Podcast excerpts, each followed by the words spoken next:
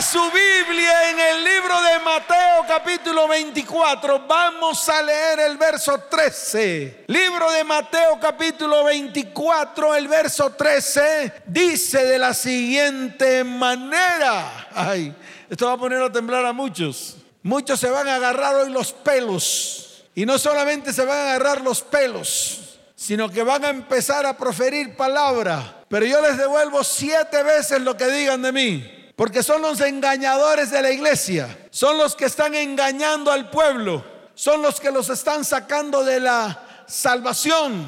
Esos que no permiten que al pueblo se les hable como Dios les quiere hablar. Que no permiten que el pueblo de Dios sea salvo. ¿Cuántos dicen amén? ¿Cuántos dicen amén? Dice la palabra del Señor.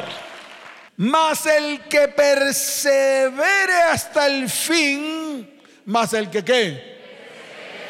¿Qué tiene que hacer? ¿Qué tiene que hacer? Perseverar, porque el mismo Jesús lo dijo de su propia boca. Y yo no entiendo por qué si Jesús lo dijo de su propia boca, los cristianos le paran más bolas al diablo, que viene a robar, matar y destruir. ¿Cuántos dicen amén? Y él lo dijo de una manera clara, mas el que persevere hasta el fin, este será que, oh dígalo fuerte, este será que, será salvo. Yo pregunto, ¿cuántos quieren ser salvos? Levanten la mano. Hay que perseverar hasta el fin. ¿Cuántos quieren perseverar hasta el fin? Levanten la mano. Aquí hay una iglesia que quiere perseverar hasta el fin, la cual hoy está delante de la presencia de Dios y el Espíritu Santo los va a poseer, los va a qué? Dígalo fuerte, los va a qué? Dele fuerte ese aplauso al que vive. Ay, qué bueno. Mire, les voy a dar una breve explicación, muy, muy fácil, muy rápida para que usted lo entienda. Usted y yo somos seres tripartitos. Eso ya lo he predicado muchas veces, pero lo tengo que volver a reiterar. Somos seres tripartitos. Estamos compuestos del cuerpo en el cual están nuestros sentidos físicos. Usted los puede ver. Están sus órganos, están sus qué? Claro, sus órganos. Es lo que hace funcionar su cuerpo. También está el alma, está qué? El alma donde se encuentran sus emociones y sentimientos. Le voy a poner el ejemplo de algunas emociones y sentimientos. Por ejemplo, cuando usted ama, wow, ese es un sentimiento, es un sentimiento. El sentimiento de amar, por ejemplo, a una persona. Amar a su hijo, amar a su hija. Esos son sentimientos. Pero también hay emociones, hay que emociones que pueden ser guiadas por el Espíritu o pueden ser guiadas por Satanás. Por ejemplo, la ira. La ira no es guiada por el Espíritu Santo. La pelea, la contienda, la maledicencia, eso no es guiado por el Espíritu de Dios. Eso es guiado por el Espíritu del mundo, por Satanás. Cuando usted se llena de ira, cuando usted grita, cuando usted tiene un corazón enfermo y empieza a sacar eso por su boca, son demonios inmundos que están aprisionando su alma. Y esas son las emociones que salen de su boca. Hay otras emociones, por ejemplo, la alegría, el gozo. Cuando usted puede sonreír, cuando usted puede reírse, cuando usted puede gozarse, cuando usted está en la alabanza y la adoración, que usted se goza. Esas son emociones traídas por el Espíritu y son las que prácticamente tienen que estar en usted todo el tiempo. Tienen que estar en usted cuánto. No, dígalo fuerte, ¿cuánto?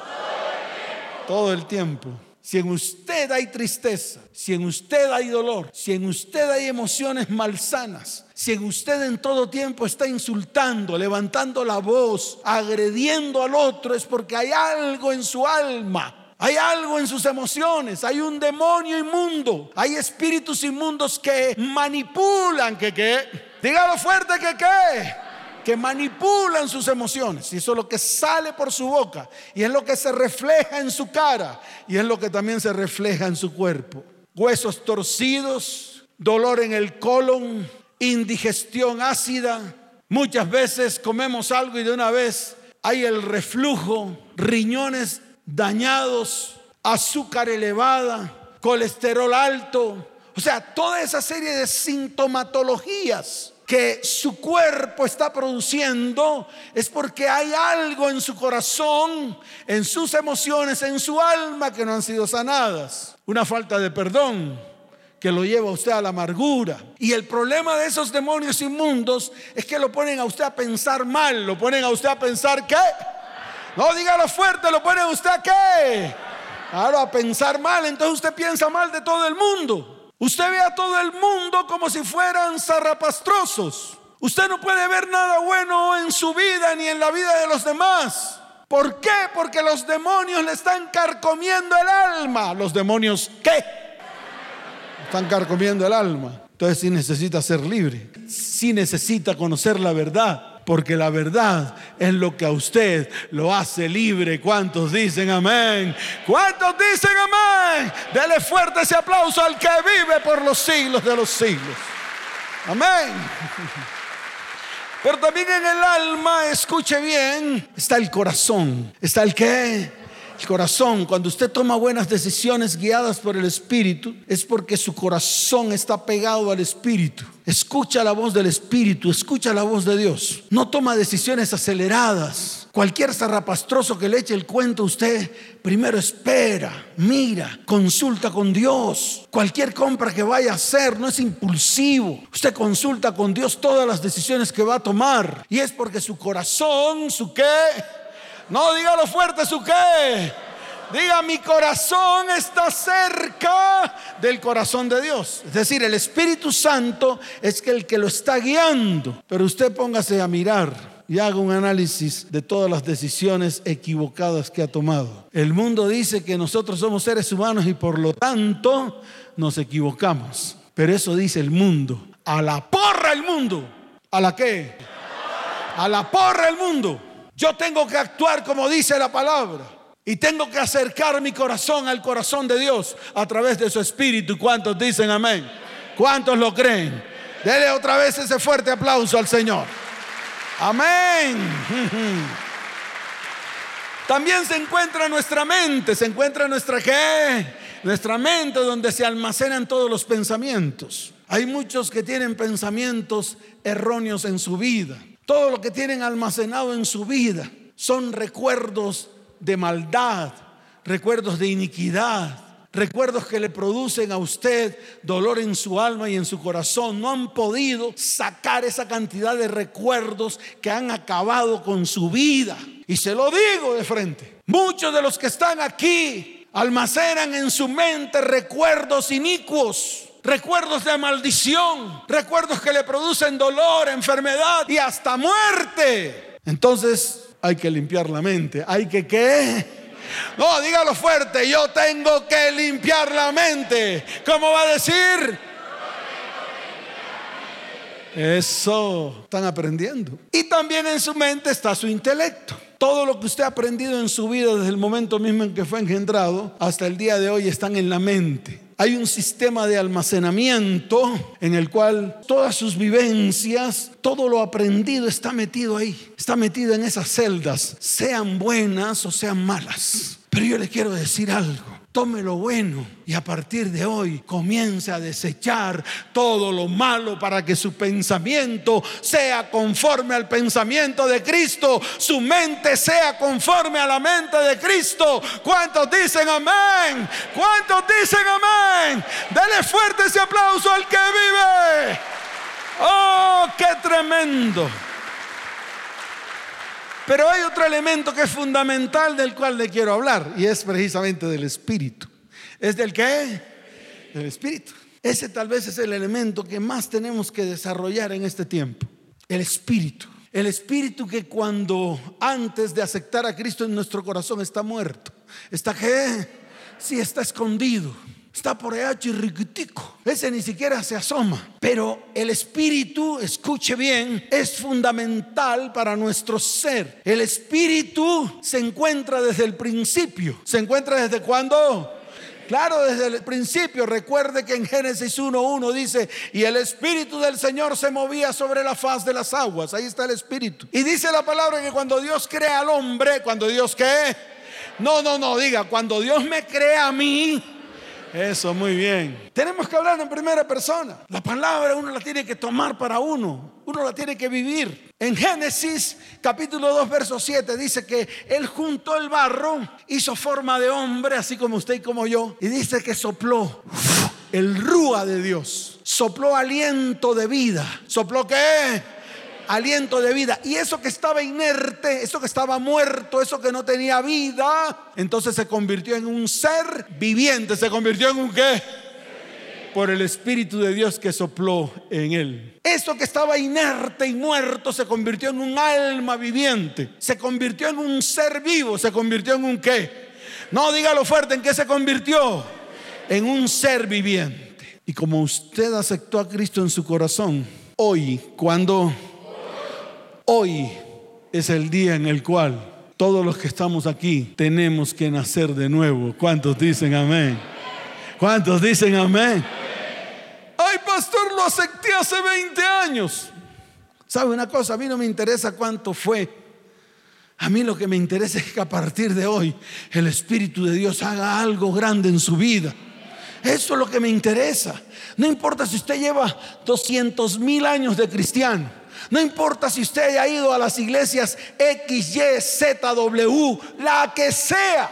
No importa si su pastor fue merenguejo, jutanito, fulanato. No importa. No importa si su apóstol fue te lo vino, me lo veas. No importa. Renuncia a toda esa religiosidad barata. Renuncia a su vida pasada.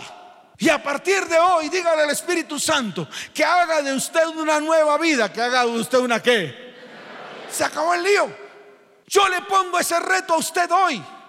Que hoy comience el Espíritu Santo a hacer algo en su vida. Que hoy el Espíritu Santo comience a avivar su corazón. Comience a qué. Dígalo fuerte, comience a qué. Claro, avivar su corazón para que usted sea nuevamente un alma viviente, para que usted sea un qué con un espíritu que se conecta al Espíritu de Dios. Eso es lo que estoy hablando. Y eso es lo que se llama el nuevo nacimiento. Eso es lo que se llama el qué? El nuevo nacimiento. ¿Cuántos dicen amén? ¿Cuántos dicen amén? Y cuando hay un nuevo nacimiento, escuche, entonces, escuche bien, en usted viene la salvación que es en Cristo Jesús. ¿Cuánto lo creen? ¿Cuánto lo creen? Dele fuerte ese aplauso al que vive.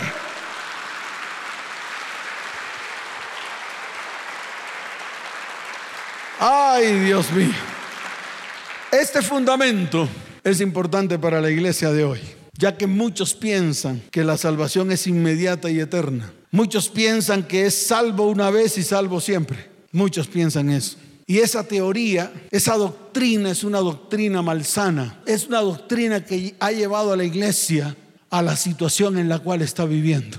Eso de que salvo hoy y salvo siempre es una teología totalmente equívoca. Es una teología que ni siquiera el mismo Señor lo declaró en ningún momento. Él mismo lo dijo, el que persevere hasta el fin, el que quede hasta el fin. Y precisamente en este párrafo bíblico que la tomamos en Mateo capítulo 24, en el verso 13, precisamente nace de una conversación entre los discípulos y el Señor. Los mismos discípulos le preguntan al Señor, Dice la palabra en el verso 3 del capítulo 24, y estando él sentado en el monte de los olivos, los discípulos se le acercaron aparte diciendo, dinos cuándo serán estas cosas y qué señal habrá de tu venida y del fin del siglo. Y entonces Jesús comenzó un relato, un relato espeluznante, que yo no sé por qué los cristianos no lo entienden. Porque es que no lo estamos entendiendo. Es todo lo que está comenzando a suceder en el mundo en este tiempo. Y no lo entendemos. No tenemos la cabeza suficiente como para abrir nuestros ojos espirituales y ver. Y muchos están metidos en el mundo y revolcándose en el mundo. Cuando el Señor lo declaró dos mil y pico de años atrás. Y empezó a relatar todo lo que usted hoy está viendo en el mundo. Esto que Jesús relató hace más de dos mil años es lo que usted está viviendo hoy. Es lo que usted está viendo en los países y en las naciones del mundo. Y muchas de esas cosas incluso están escondidas. Pero eso es lo que está sucediendo. Pero en el verso 3 el mismo Señor abre su boca. ¿Qué hace el Señor? No, dígalo fuerte, ¿qué hace el Señor? Abre su boca abre su boca y dice, mas el que persevere hasta el fin, más el que qué, este será salvo. O sea que si usted no persevera hasta el fin, la salvación es muy dudosa. Ahora, lo extraño es que Jesús se lo habló a sus discípulos, pero en la isla de Patmos se lo reveló a Juan, su discípulo amado. O sea que Jesús nunca cambió el léxico. Jesús nunca cambió de fundamento. Jesús nunca cambió de principios. Lo mismo que declaró en Mateo capítulo 24, lo declaró Años después, cuando se le apareció a Juan en la isla de Patmos, estando él en prisión, él fue enviado a prisión a la isla de Patmos. Y allí, en la isla de Patmos, el mismo Jesús se le aparece. Eso está en el libro de Apocalipsis. Ahí está. Y lo importante es que Jesús le envía a decir a Juan que escribiera, que qué, no dígalo fuerte, que qué, que escribiera un libro que escribiera unas cartas, que se le enviara a las siete iglesias de Asia. Las siete iglesias de Asia es la característica de la iglesia hoy. Es la característica de la que. No, dígalo fuerte, es la característica de la que. De la iglesia de hoy. Y lo que declaró en Mateo 24 verso 13 también lo declaró en el libro de Apocalipsis. Ahí él envió mensajes a todas las siete iglesias y dijo exactamente lo mismo. Dijo que, dígalo fuerte, dijo que, exactamente lo mismo, porque ese es nuestro Dios. Es el mismo ayer, es el mismo hoy y lo será siempre. Y ninguna iglesia ni ninguna teología, ni ningún ser humano podrá cambiar el carácter de Dios. Ninguno, ningún hombre, ningún concilio, ninguna reunión de hombres, ninguna reunión de pastores donde ellos mediante concilios cambian lo que se les da la gana. Eso no hace cambiar el carácter de Dios. Ningún hombre de los que están ahí podrá cambiar un ápice de lo que Dios ha dicho. Y muchos han intentado corromper la palabra. Y han intentado cambiar los principios y fundamentos que el mismo Señor declaró. Pero yo le quiero decir algo. Yo vengo a mostrarles lo que está escrito. Yo vengo a mostrarles lo que qué. Lo que está escrito para que ustedes abran sus ojos y vean la verdad, porque lo único que lo hace libre a usted es la verdad, porque conoceréis la verdad y la verdad los hará libres. ¿Cuántos dicen amén? ¿Cuántos dicen amén? Dele fuerte ese aplauso al que vive por los siglos de los siglos. Fuerte ese aplauso al Señor. Entonces le voy a mostrar algunos ejemplitos de lo que está en Apocalipsis.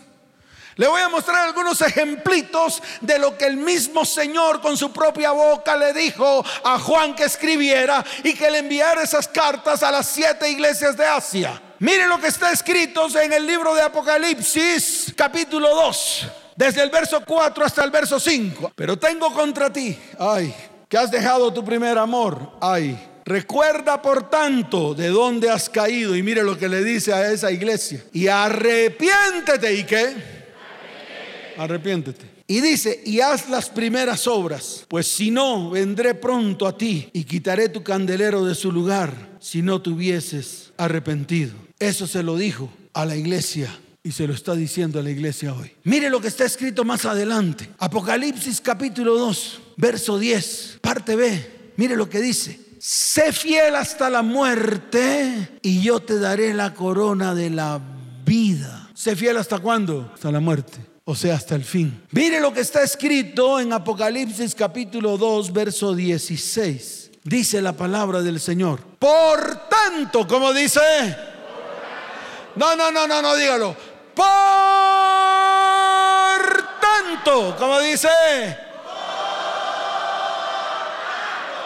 arrepiéntete, pues si no vendré a ti pronto y pelearé contra ellos con la espada de mi boca. Mire lo que está escrito en Apocalipsis 2.25. Vea lo que dice. Pero lo que tenéis, retenedlo hasta que yo venga. ¿Hasta que qué? O sea, hasta el fin. Hasta el fin. Lo que Dios te ha dado, reténlo hasta cuándo? Reténlo hasta cuándo? Hasta el fin. No te dice hasta hoy. Peca hoy, mañana sigue con esto, arrepiéntete pasado mañana, no te preocupes, ya eres salvo, puedes hacer lo que se te dé la gana, rejúntate con quien quiera, haz lo que se te dé la gana, estafa, roba. Dice así, dice así. Entonces, dice, retén todo lo que te he dado hasta que yo venga, o sea, hasta el fin, ¿hasta cuándo? Hasta el fin. Mire lo que está escrito en Apocalipsis 3:3. Ahí dice, acuérdate pues de lo que has recibido y oído y guárdalo y arrepiéntete. Guárdalo. ¿Qué tienes que hacer? ¿Hasta cuándo? Hasta el fin. Mire lo que está escrito en Apocalipsis 3:11. Dice la palabra del Señor. He aquí yo vengo pronto, retén lo que tienes para que ninguno tome tu corona. Retén lo que tienes para que qué si no lo retienes, a otro se le da, se le da la corona que la tienes tú. Entonces tú tomas la decisión de perseverar, de guardar lo que tienes o de que en algún momento todo lo que Dios te ha dado se lo entregues al primer zarrapastroso o a la primera chimoltrufia que se te aparezca. Así de fácil es. Y le estoy hablando claro a la iglesia. Apocalipsis 3:19, mire lo que dice la palabra. Yo reprendo y castigo a todos los que amo, pues sé celoso y arrepiéntete. ¿Y qué?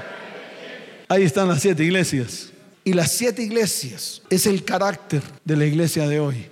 Si usted mira el compendio de las siete iglesias a la cual el apóstol Juan escribió, le escribió prácticamente a la iglesia de hoy en este tiempo, al carácter de la iglesia de hoy en este tiempo. ¿Cuántos dicen amén? ¿Cuántos dicen amén? Dele fuerte ese aplauso al Señor. Ahora,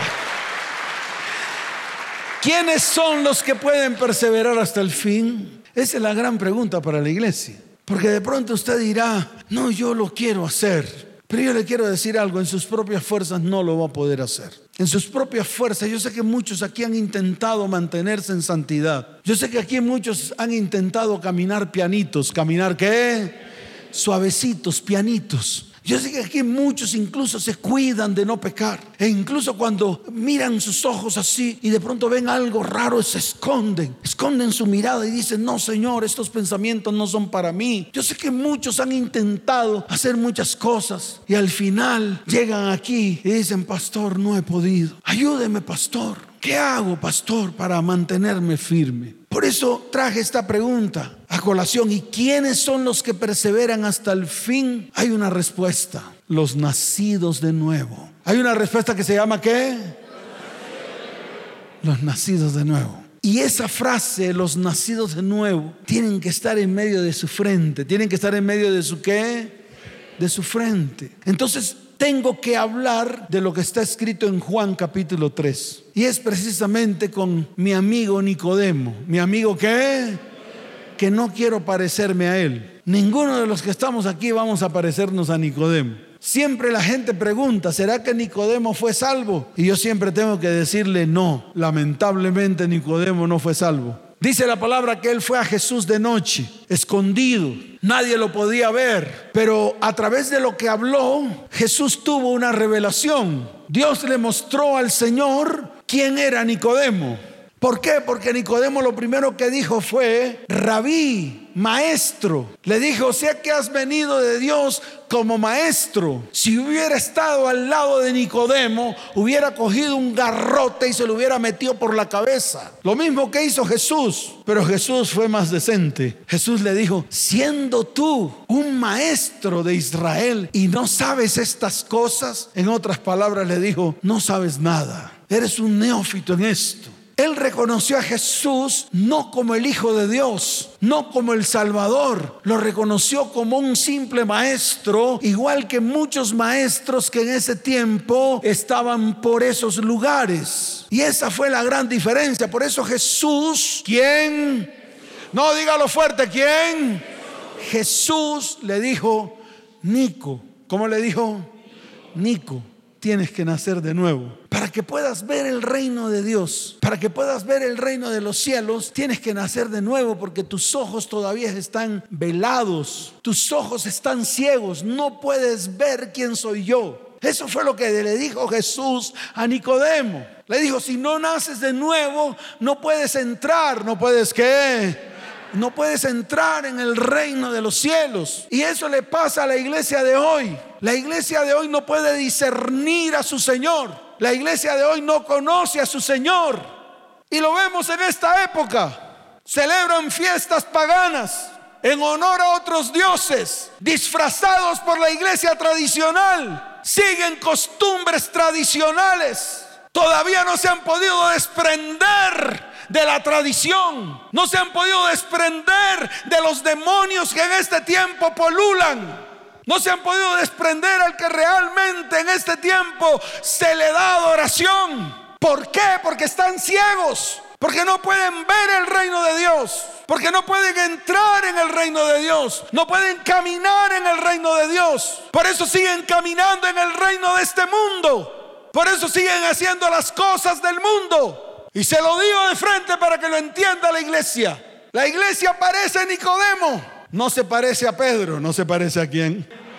Porque a diferencia de Nicodemo, cuando Jesús preguntó, ¿y quién decís vosotros que soy yo? ¡Wow! Tremenda revelación vino a Pedro. Eso está en el libro de Mateo capítulo 16, desde el verso 15 hasta el verso 17. Lea el libro de Mateo capítulo 16, desde el verso 15 hasta el verso 17. Mire lo que dice la bendita palabra del Señor. Y él les dijo, ¿cómo dice la palabra? Eso está en el verso 15. ¿Y vosotros quién decís que soy yo? Y Pedro lleno del Espíritu Santo, Pedro lleno de la revelación del Padre, pudo levantarse y decir de una manera clara, wow. Entonces le respondió Jesús, dice la palabra, respondiendo Simón Pedro dijo, verso 16, tú eres el Cristo, tú eres el qué? Wow, el Hijo del Dios viviente.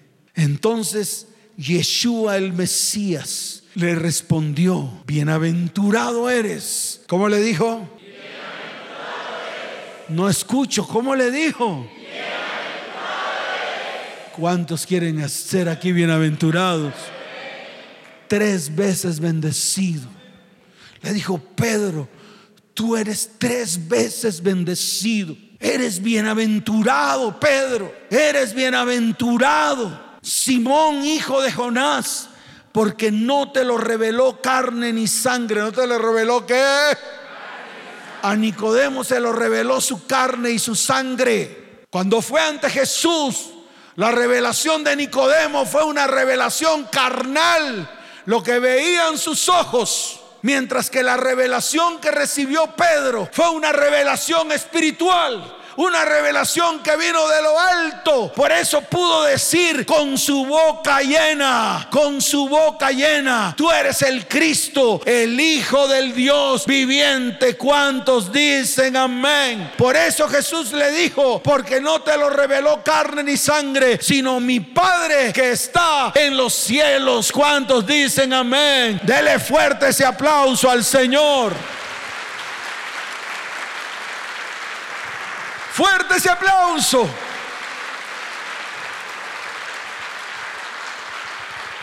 Quiero que te coloques en pie.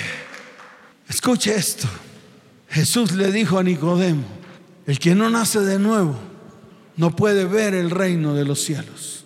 Pero en el verso 5 de Juan capítulo 3, el Señor le dijo de una manera tajante, el que no nace de agua y del Espíritu. ¿El que no nace de qué? El que no nace de agua y del Espíritu no puede entrar. ¿No puede qué?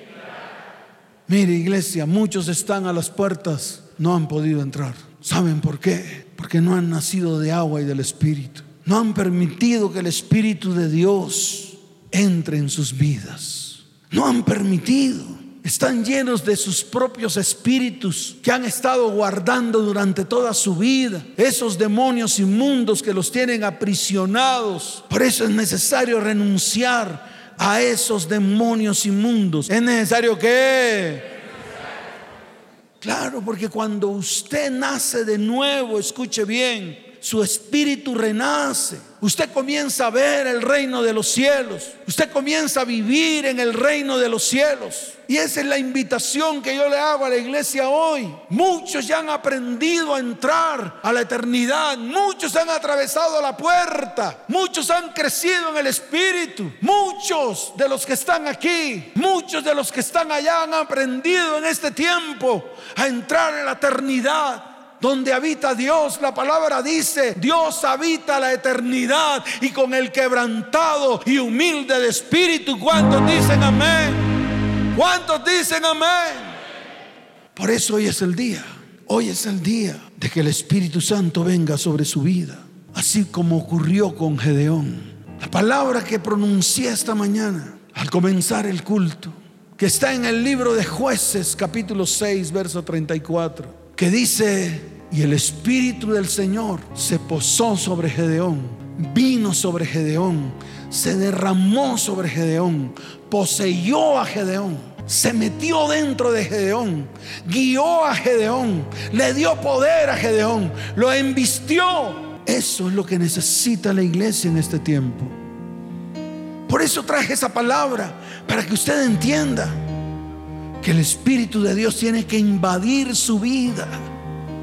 Y para poder invadir su vida, usted tiene que renunciar a todo lo que hay en medio de su vida, en medio de su casa, en medio de su familia, y comenzar a caminar hacia el reino de los cielos. Poder contemplar y ver el reino de Dios. Yo quisiera saber cuántos de los que están aquí lo anhelan. Levanten su mano al cielo y dígale, Señor, yo quiero ser lleno de tu Espíritu Santo. Yo quiero renunciar a esos otros espíritus inmundos que han estado gobernando mi vida, mi familia y mi descendencia.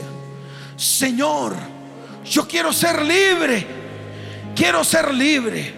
Quiero que la libertad que es en Cristo Jesús venga sobre mi vida. Quiero ser lleno del Espíritu Santo. Hoy quiero ser lleno del Espíritu de Dios.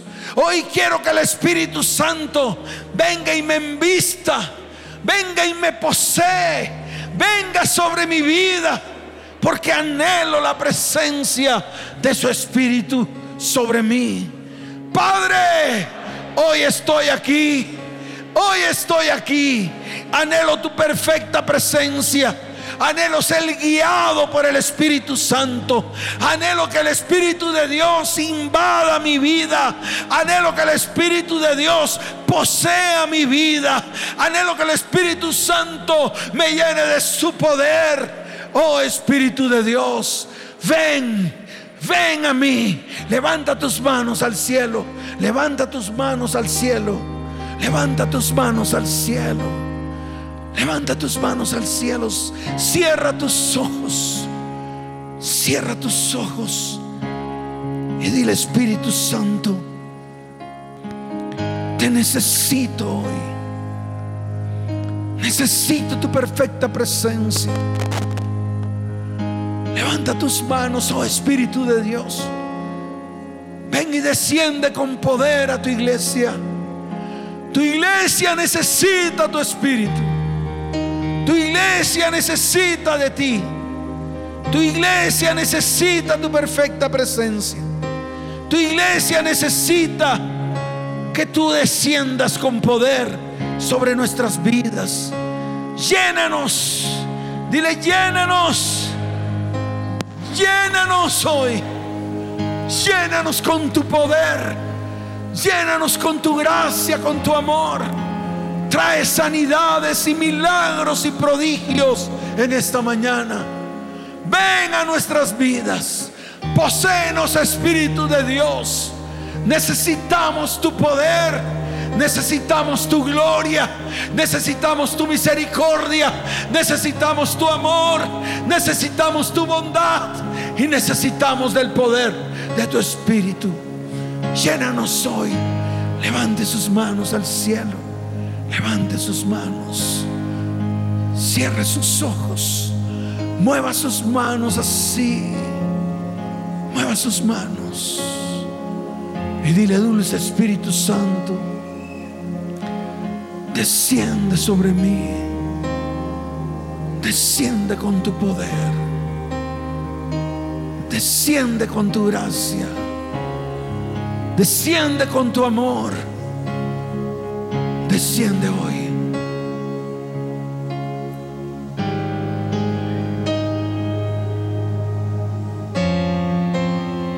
Levanta tus manos al cielo. Levanta tus manos al cielo.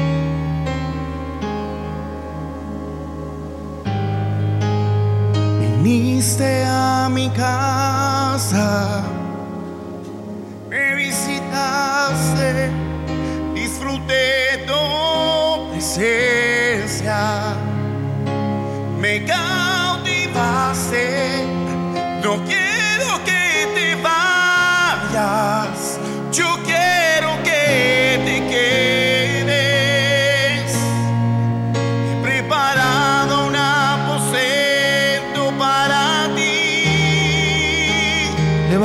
Dilo. mi amado, mi amado. Yo soy la tsunami que te dice, aquí, Dígalo fuerte.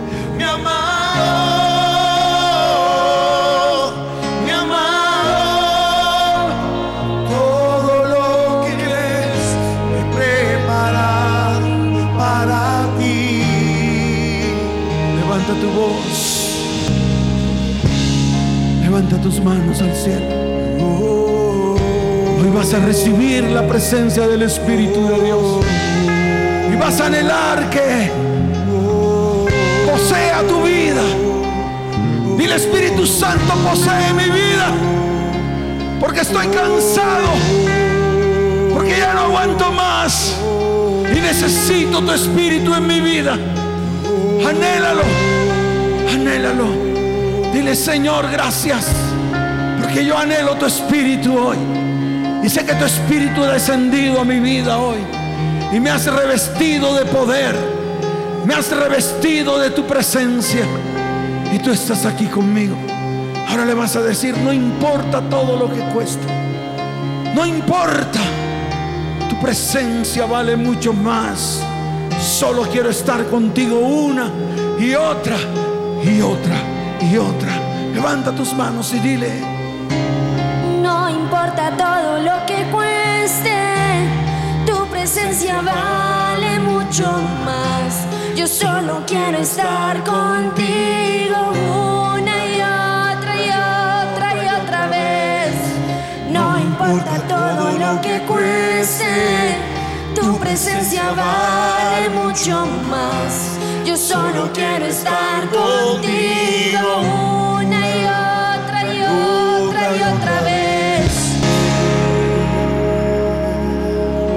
suene la trompeta anunciando que el Espíritu de Dios desciende. Reciban el Espíritu de Dios ahora. Reciban el Espíritu de Dios ahora. El poder del Espíritu está en este lugar. Y Él se pasea por en medio de la iglesia. Y su perfecta presencia es tan fuerte que vienen sanidades y milagros y prodigios sobre tu vida. Hoy vas a levantar tu mano derecha y vas a decirle, Señor, gracias. Hoy bendigo este tiempo, Padre. Tiempo memorable para mí, Señor. Porque hoy es un día especial. El día que tú has preparado para bendecir mi vida, mi casa, mi familia y mi descendencia. Gracias, dile Señor, gracias. Bendecimos este tiempo y te damos la gloria y la honra, el honor, el poder y la majestad. Solo a ti, Señor. Te doy toda la gloria y toda la honra. En el nombre de Jesús. Amén y amén. Dele fuerte ese aplauso al que vive. Fuerte ese aplauso. Fuerte ese aplauso. Da un grito de victoria. Da un grito de victoria. Da un grito de victoria. Fuerte ese aplauso al que vive por los siglos. Amén. ¿Cuántos dicen amén? ¿Cuántos dicen amén? Levanten sus manos. Padre, bendice a tu iglesia. Iglesia cristiana ETP, te bendigo con abundancia de paz. Te bendigo con salud y te bendigo con prosperidad. Padre, llévalos en paz a sus hogares, a sus actividades.